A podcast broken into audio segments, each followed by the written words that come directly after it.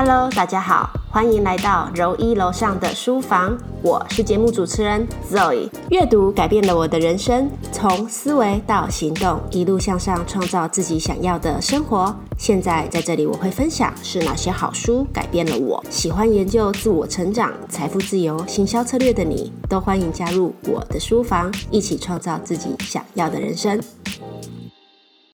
Hello，大家好。今天呢，在这一集开始之前，先来跟大家赔个罪，因为上礼拜天呢，我自己停播了一集。原本想说应该没有人会注意到，没想到呢，还真的有很忠实的听众问我说：“哎，为什么上礼拜没有新的节目呢？”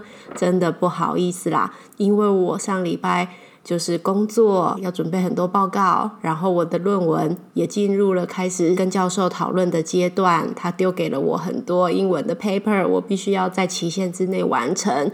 所以上礼拜天呢，其实我很挣扎、很犹豫，到底要不要硬着头皮花时间录一集。但是呢，录 podcast 是一件我觉得很快乐的事情，我不应该让它变成是一种好像在交功课、在交差的感觉，所以我决定暂停播出一集，让我的时间呢拿去做重要而且必须要赶快做的事情。下次呢，如果又要暂停播出的话呢，我一定会提早跟大家说的哦。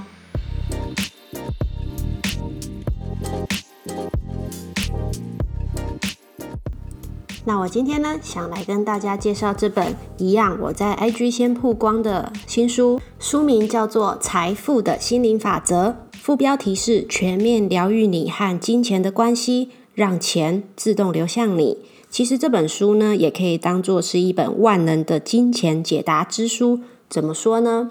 先问以下几个问题：你会不会觉得说，诶，赚钱好难哦？为什么我赚钱这么慢呢？或者是说，诶，为什么每次有一笔财富到我身边，好像很快就花掉了？我怎么都留不住金钱呢？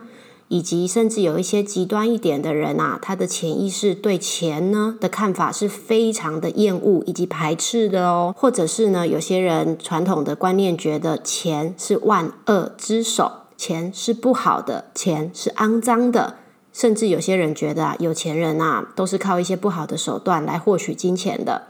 诶，不要觉得很好笑哦，我身边真的有这种人呢。那为什么会有这种这么错误以及极端的想法会存在人的潜意识心理呢？这本书里面啊，作者借着跟钱沟通，得到了很多我们一般人得不到的答案哦。对你没听错，是跟钱沟通。作者啊，是一位心灵沟通师，他的名字叫做吴中立。他原本是一位呢，凡事追求科学根据以及就是标准的理性主义者。他对于超出自己经验范围以外的事物啊，一切都是保持着怀疑态度。直到有一次的智商当中呢，他引导了一位对钱有着相当顽固而且敌视的心理个案，在这之中呢，竟然意外的开启和金钱沟通的契机。在那之后啊，作者邀请了许多人来做跟金钱沟通的对话。他发现这些个案身上的金钱故事呢，也是金钱想要带给社会大众的讯息。包括金钱会透露说，人们该怎么样去使用金钱，金钱喜欢怎样的人，以及金钱喜欢流动流向哪里呢？那金钱一定也有不喜欢的人，以及金钱最讨厌到哪一种人的手里？你有没有发现，有些人呢，越花钱越有钱？但是有些人呢，越花钱呢，却是越少钱。为什么会有这些问题呢？作者把这些金钱给他的答案啊，一一记录下来了，变成了这本书。在开始介绍这本书之前呢，我想要问你三个问题。第一个是，你是一个会把纸币收好，放到长夹，零钱分别收好的人吗？如果你是的话，那么恭喜你，你已经在跟金钱良好的互动上呢，做好了非常棒的基础。因为你尊重钱，所以你每次拿到纸钞或者是零钱的时候呢，会把它分门别类的放好，相同的币别放在一起，整齐的放在你的皮夹里，以及呢会跟发票或者是一些信用卡分开放，代表你尊重钱，那么钱也会尊重你的。有一本书叫做《有钱人为什么都用长夹》，在讲的就是这个道理，不是要大家去买长夹就会变成有钱人哦。是从日常生活中的一些小动作去改变你对于金钱的态度。有些人嘴巴说着很爱钱，可是啊，你看他收钱的时候是把皱巴巴的钱呢直接塞到口袋里面，或者是回家就把零钱乱丢，这些都是不尊重钱的行为。真正爱钱的人呢，他会很尊重金钱，他会跟金钱说谢谢，或者是呢每次拿到钱的时候就把钱收好。金钱也特别喜欢这类型的人哦。第二个。你发自内心喜欢自己的工作吗？你肯定自己在工作上的价值吗？为什么问这个问题？这个问题跟金钱有什么关系呢？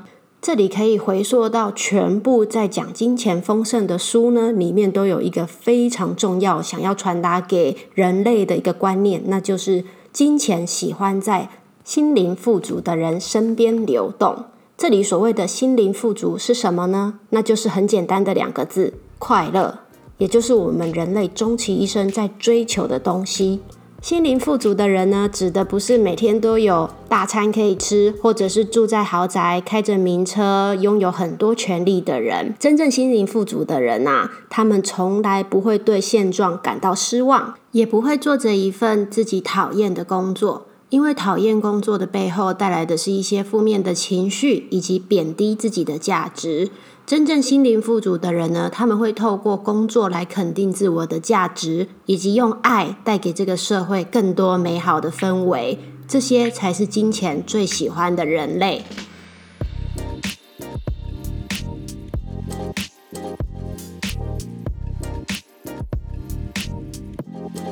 那么第三个问题呢？是你相信金钱的流动会为你带来正面的循环吗？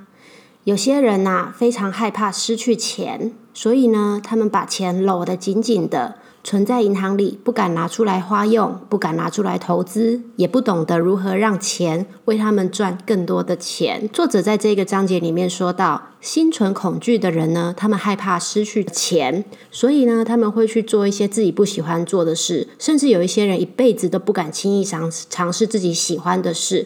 所以呢，失去了创造力。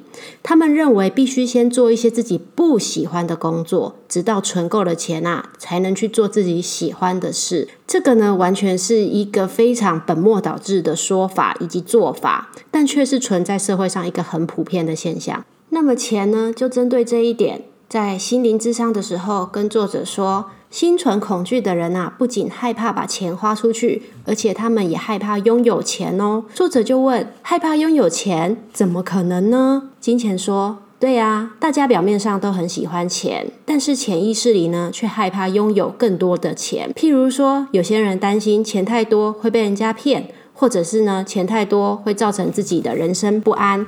你发现了吗？这些好多好多存在我们内心潜意识里的各种恐惧，表面上呢，也许连我们自己都意识不到，但是却会表现在对于金钱的看法上。那么，我刚刚一直说的恐惧到底是什么呢？譬如说，有的人呢害怕得不到别人的认同，有的人呢总是担心会失去收入和基本薪资，有的人呢怕被客户拒绝，有的人则是讨厌跟别人打交道。这些其实都是内心的恐惧。人呢，如果没有意识到自己潜意识里面对金钱的态度，没有发现自己对于金钱的恐惧，那么他再怎么努力追求梦想呢，也存在着阻力。就像我一开头所说的，为什么有些人会觉得自己明明很努力在工作了，但是赚到的钱却特别少，或者是特别慢？也许就是这个原因哦。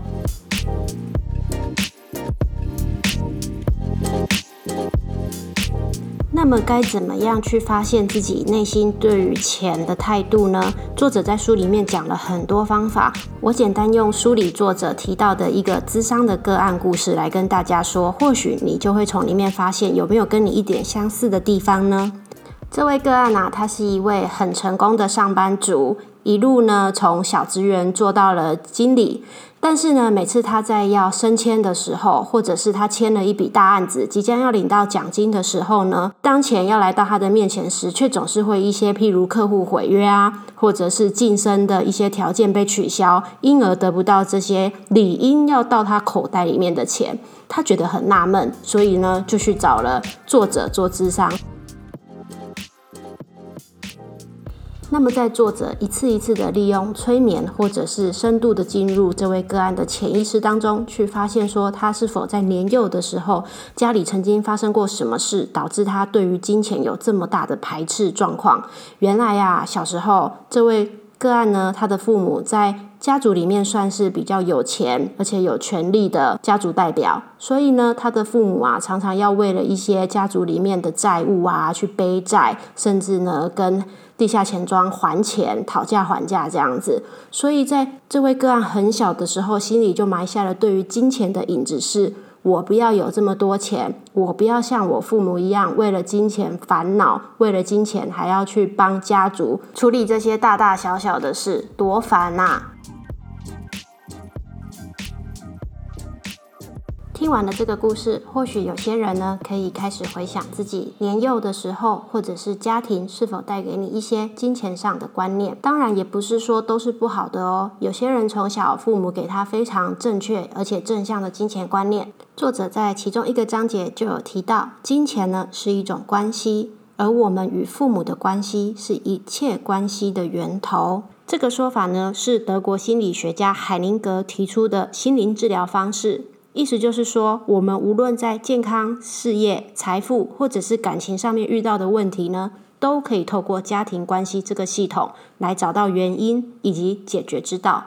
我在很多本身心灵的书呢，也都看过这种相同的理论。所以啊，我们跟父母的关系，深深的影响着我们这个人一辈子的运势发展。如果你对于家庭疗愈这一块有兴趣的话呢，可以回去听我第一集我的身心灵启蒙书，书名叫做《创造生命的奇迹》，那一集就有讲到很多关于原生家庭要怎样去疗愈的方法。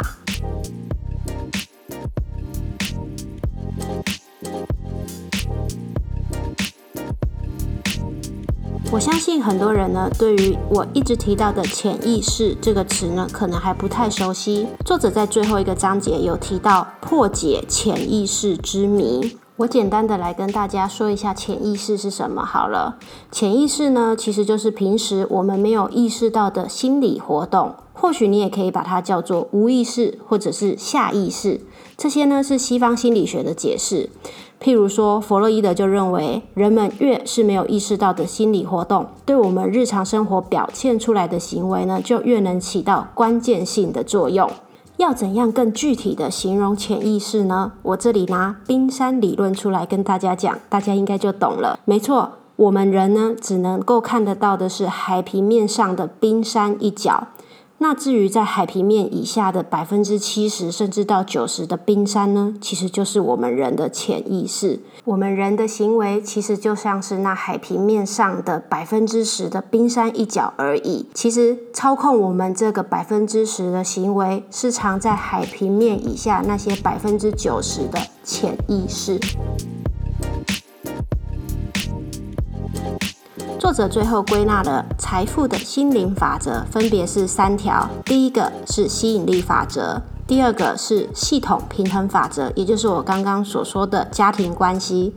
最后就是能量不灭法则，也就是说万物都是能量，能量不灭，它会以各种的形式存在。譬如说一滴水，它会表现成为气或者水。或者是冰三种不同的形态，它可以是动态的，也可以是静止的。譬如说，它可以用喝的水，或者是河流、湖泊、大海不同的形状、不同的样貌出现，但它本质上都是水。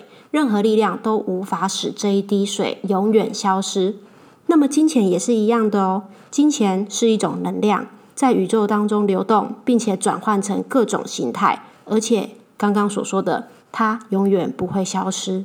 从本质上来说，失去金钱跟得到金钱都是一种幻象，因为失去的可能会再回来，得到的也可能会再失去。在宇宙当中啊，没有任何一种能量只能维持一种固有的状态，金钱也不例外。你可能今天获得了。一千万的钞票，但是你却在无形之中失去了你一千万的房产，就是这个道理。因为啊，创造金钱的本质是来自于你能量的转换。如果我们不能够付出，那就不用想到要得到。